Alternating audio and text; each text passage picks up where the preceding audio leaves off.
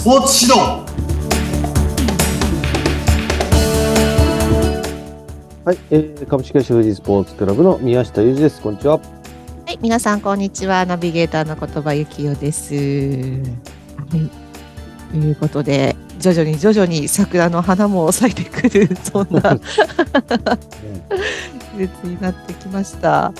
はい、ということで、えー前回ねあのホワイト学園の4月1日に、えースタートしますホワイト学園のお話を交えながらでしたけれどもね、え今回もね、徐々に徐々にそのね真相を明かしていきたいというふうに思っておりますか、めちゃめちゃ秘密にしてるみたいな感じですけど、全然秘密にしてないですね。そうですね、ホームページもできています。皆さんご覧いただければと 思います。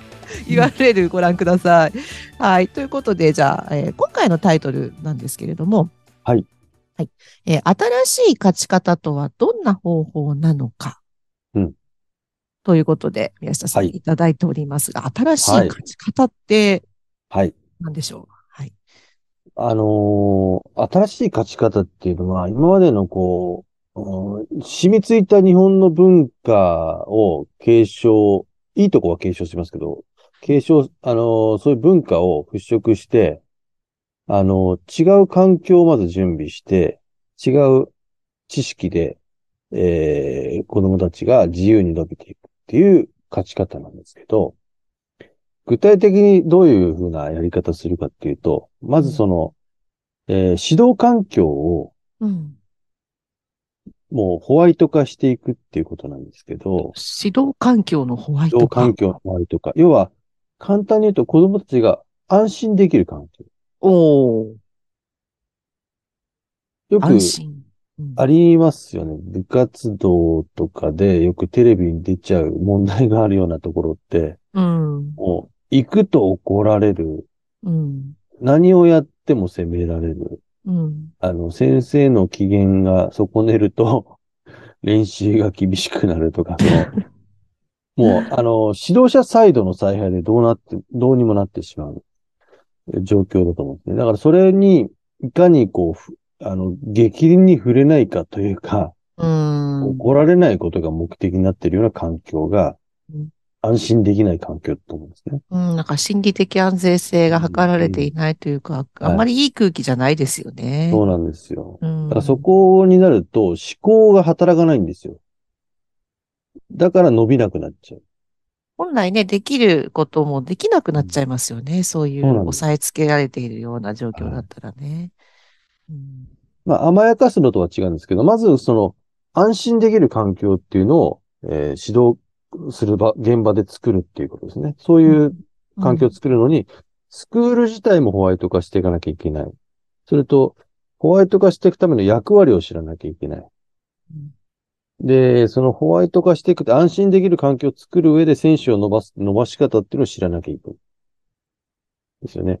であと、うんコーコーチが、あの、やっぱ知識の引き出しをたくさん増やしていかなきゃいけないんですね。うん、うん、自分たちの経験だけじゃなくて。うん、うん、う。ん。ですから、あの、具体的にやるのは、そのスポーツのこう、応用力学とか、まあ、応用力学って何だったら、例えば慣性の法則とか、物理学とか、力学とか、その重力とか、そういったことを知ってなきゃいけないんですよね。それとあと心理学とか、まあ、その体の作りですよね。生理学、解剖学って、あと怪我のこととかね、障害学とかも知ってなきゃいけないということで。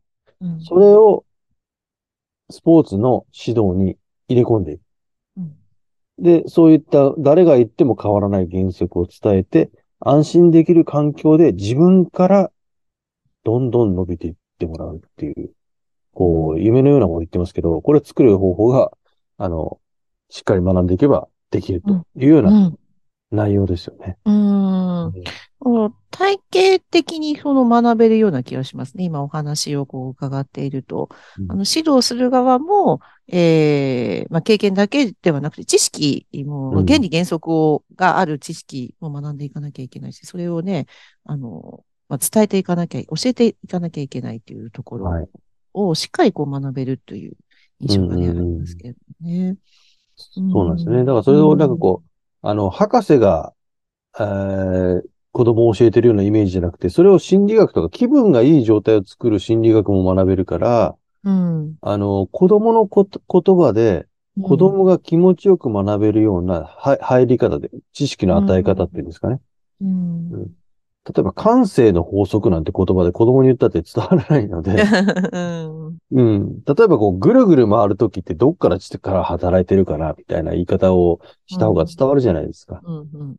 うん。そういった伝え方も学んでいかなきゃいけないんで、そういうのもやっぱ入れながら、うん。うん、指導者が成長していくことによって、子供も成果を出していけるようになるっていう。うん。そういう循環を作った上で勝っていけたら、うん。うん、なんか、日本中良くなっていく気にしますね。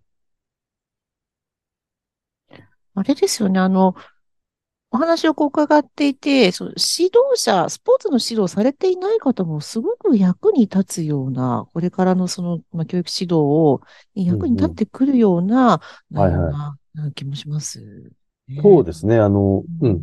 教育にももちろん役立つし、えー、もっと言うと、こんなことを僕 僕が言うのもあれですけど、経営にも役立つようなうん、うん。気がします。例えば、うんスクールの環境を整えるなんていうのは、うんこれ経営直結ですよね。うん、そうですよね。はいはい。うん。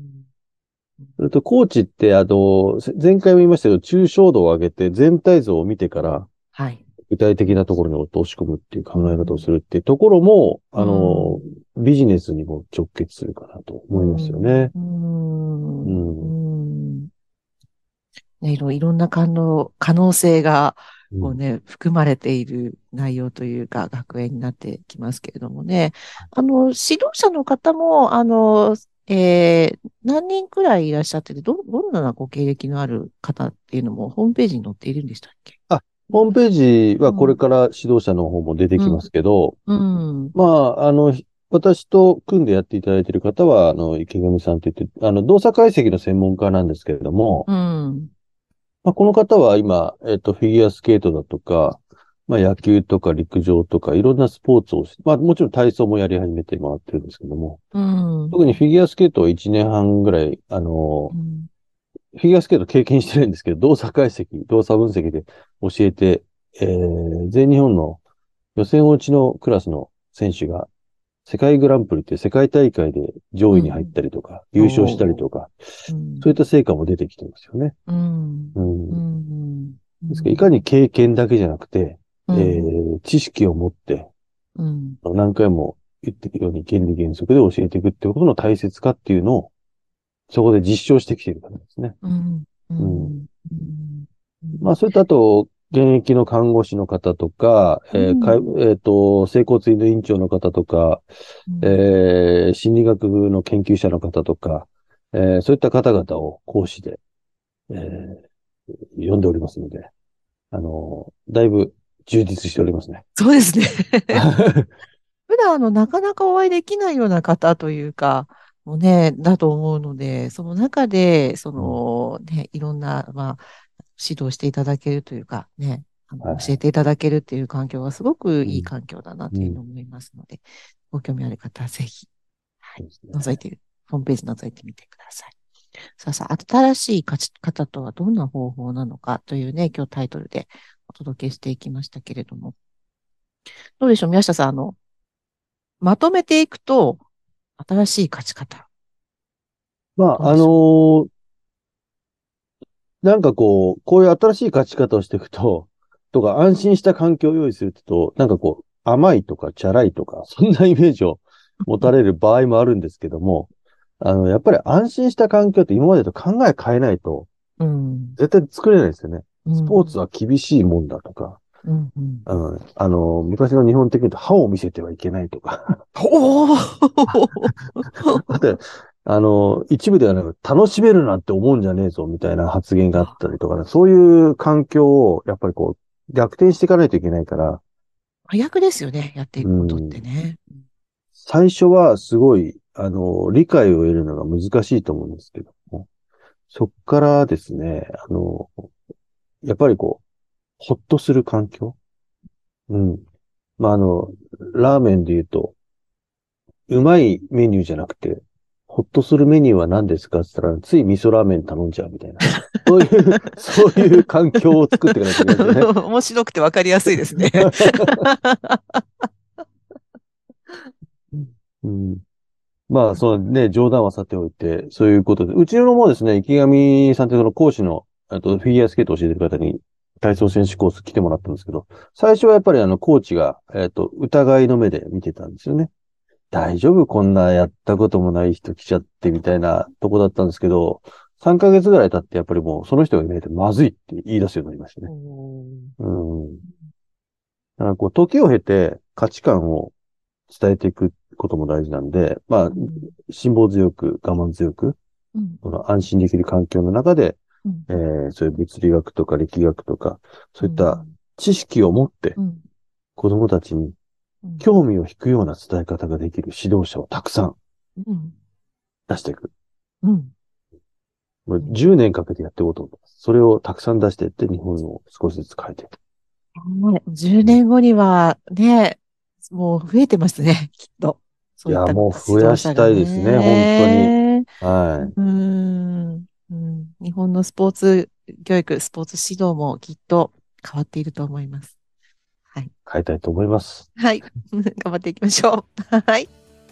はい。ということでね、そろそろお時間になってまいりました。えっ、と、またね、学園の、学院の話はですね、えーこの番組内で紹介していきたいというふうに思ってますし、そのね、講師の方もね、えーお招きしながら、えーこの番組進めていきたいと思いますので、引き続き応援よろしくお願いいたします。はい、はいお願いします。はい。それでは、ここまでのお相手は、宮下裕二と言葉幸雄でした。それではまた次回お楽しみに。